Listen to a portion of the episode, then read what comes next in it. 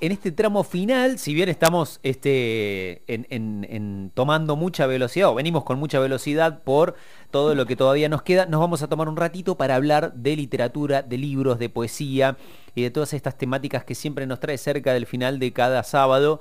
Eh, nuestro querido Nelson Espequia. Veo una portada de un libro eh, a, single, em, a Single Man, ese es el nombre este, original del libro que fue publicado en el año 64. Un hombre soltero es su nombre en castellano y sobre eso justamente nos va a venir a hablar Nelson. Nelson, ¿cómo te va? Bienvenido, buen sábado, casi buenas tardes te diré ya. Buenos días, buenas tardes, buenos días todavía para mí porque el asado está recién puesto, ah, muy bien. así que le queda, le queda un rato largo. Un placer estar con ustedes este, en esta en este programa tan interesante que ayer lo, venía escuchando recién a Patricia, eh, a Patricia Mesio, mm. antes la parte de, ecológica, la parte musical, la verdad que qué cosa más completa que han logrado hacer. Y yo como, como nos estamos, estamos de despedida, yo he elegido para la recomendación de este sábado un, un clásico, podríamos decir un clásico, porque hemos hablado tanto fines de semana de obra nueva, de los poetas nuevos de Córdoba, las nuevas ediciones, y, hoy he traído un libro que se podría considerar un libro viejo, ¿no? Porque como acaba de decir Andy, su primera edición fue de 1964, un libro que está a punto de, de cumplir 60 pirulos y tiene una actualidad, sin embargo, y una y una novedad que las editoriales lo siguen publicando, como esta edición que puse en las redes para anunciar la columna, la de Acantilado, que es una edición reciente eh, de, esta novela del Christopher Isherwood.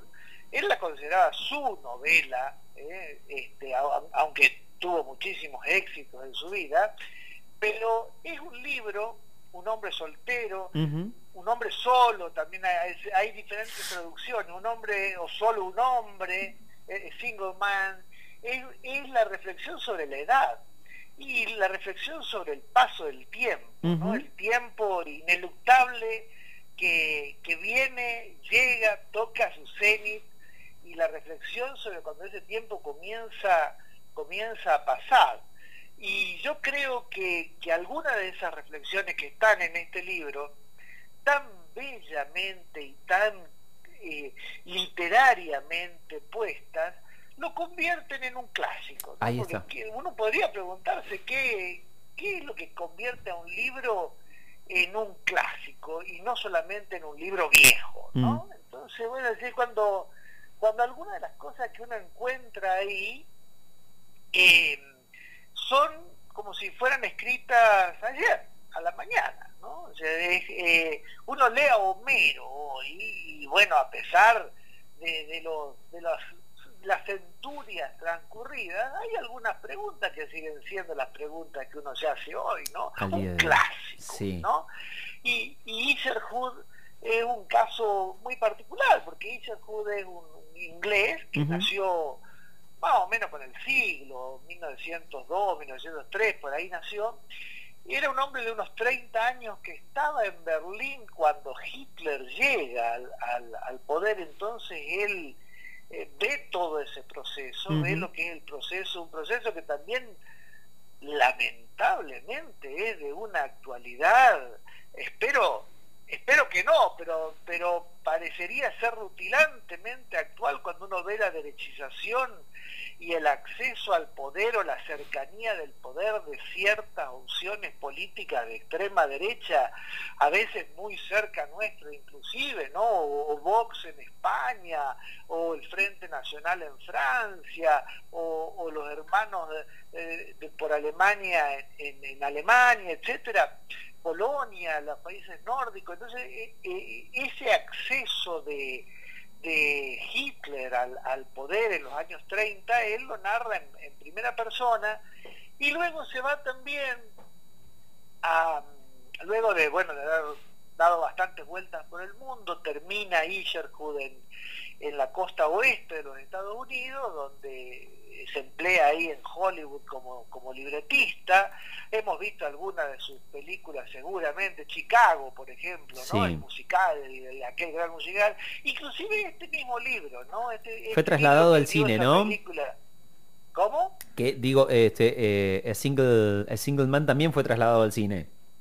Claro, claro, es una película de Tom Ford que la hizo allá por el 2010, más o menos, con, con la espectacular protagónico del Colin Firth, eh, se llevó todos los premios, no sé si no se llevó el Oscar también de actor protagónico, y la bellísima Susan Moore este, haciéndole de, la, Julianne Moore, perdón, haciéndole ahí el, de, partener, porque la historia es la de un profesor universitario inglés que, eh, bueno, que la guerra, del, después de la posguerra del 45, se va a los Estados Unidos, enseña, vive, vive ese, eh, el sueño americano, ¿no? Vive el, el, renacimiento de la potencia victoriosa después de la guerra y se da cuenta que eso va a ser una cosa vacía, una cáscara que, que, que es muy plástica y que va a tener las patas muy cortas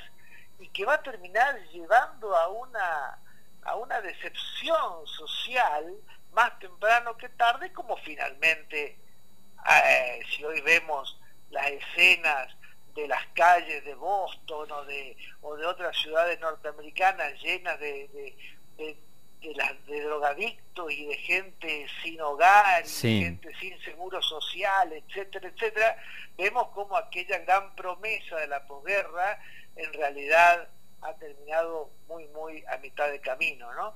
Y esa reflexión social también se traslada a su propia vida, ¿no? Porque mm. es un sesentón, eh, un hombre ya en la, cruzando la mitad de la vida, que trabaja con gente muy joven, porque es un profesor, o sea, trabaja con, alumnos, eh, con, con chicos que están chicos y chicas que están comenzando su vida, entonces la reflexión sobre la edad, sobre el cambio social y sobre las minorías. En esto Jode es una es un muy adelantado a su tiempo y empieza a, reflexionar sobre el, trato de las minorías, las religiosas, las sexuales, las raciales, un tema que también hoy nos está explotando en las manos, ¿no? Eh, por eso es una, una recomendación fuerte, poderosa. Yo en este momento estoy leyendo otro libro porque me, enganché tanto con la relectura de, Lo había leído hace muchos años, pero ahora con esta nueva edición que me mandaron desde Acantilado, lo volví a leer y digo, la pucha, cuántas cosas se me habían pasado. Entonces me puse a buscar libros de Isherwood y encontré en la librería de Córdoba eh, Kathleen y Christopher, que son las cartas que, que, que le escribía a su madre, Kathleen, mm. desde Berlín, y digo, ¿qué, escritor potente que hay acá, no podemos dejar pasar este escritor por encima, lo voy a comentar en el programa de, del Jorge y del Andy. Así que una recomendación potente, volver a un clásico, pero no un clásico histórico, sino un clásico contemporáneo, mm. Christopher Isherwood, un hombre soltero con una producción reciente y una edición reciente, eh, bastante gallega la, la, producción de María del Monte, ¿no? Eh, por ahí hay algunas cosas que uno tiene que, en estos libros españoles, bueno, tiene que, que este, adaptarlas un mm. poco a esas gallegadas a nuestro, a nuestro idioma, pero un libro que vale la pena leer y, reflexionar sobre él. Esta es mi recomendación. Qué interesante, Nelson, el, concepto ¿no? De, algo que se convierte en un clásico y no es viejo, ¿no? Como para marcar una, diferenciación. Yo eh, estoy más cercano a la música, ¿no? Y, y hay muchas piezas u obras que uno las considera como clásicos, ¿no? Imagino porque tienen una vigencia o porque si uno lo traslada en el paso del tiempo sigue teniendo algo que ver con lo que estamos transitando y no por ahí eso viejo, ¿no? Que uno puede leerlo y asociarlo a un determinado lugar o tiempo, pero si uno lo trae al hoy o a la hora, tal vez ya no tiene tanto que ver con lo, con lo que nos pasa, ¿no? Como para, para marcar por ahí un, o trazar una línea entre, entre diferenciar un, un clásico de, de otro tipo de obra, ¿no? Este, tal vez más, más anticuada. En, los libros pasa como, en los libros pasa como la gente, mm. o sea, hay gente que envejece muy bien y hay gente que envejece muy mal, mm. unos viejos gagá que más vale perderlos que encontrarlos, y hay gente con la que uno, por independientemente de los años que tenga, disfruta su experiencia vital. Bueno, en, la lectura es muy similar. Sí, sí, sí. Nelson, gracias, muchísimas gracias eh, por estos eh, espacios que, nos regalaste, hablando de literatura, de poesía, de libros, de relatos, de un montón de, cuestiones, eh, obviamente con, tu impronta y con tu sello. Así que muchas gracias por haber sido parte de, este Córdoba primero, ha sido un gusto, un placer, este, y nos estaremos encontrando en cualquier otro lugar de la vida. Estupendo, muchísimas gracias a ustedes por el espacio han hecho un programa que va a quedar, que va a envejecer bien, se lo va a poder seguir escuchando dentro de algún tiempo y se va, va, en camino a convertirse en un clásico. Espero que este, repitan este, el, modelo en, en breve este, y por supuesto en cualquier esquina nos seguiremos cruzando.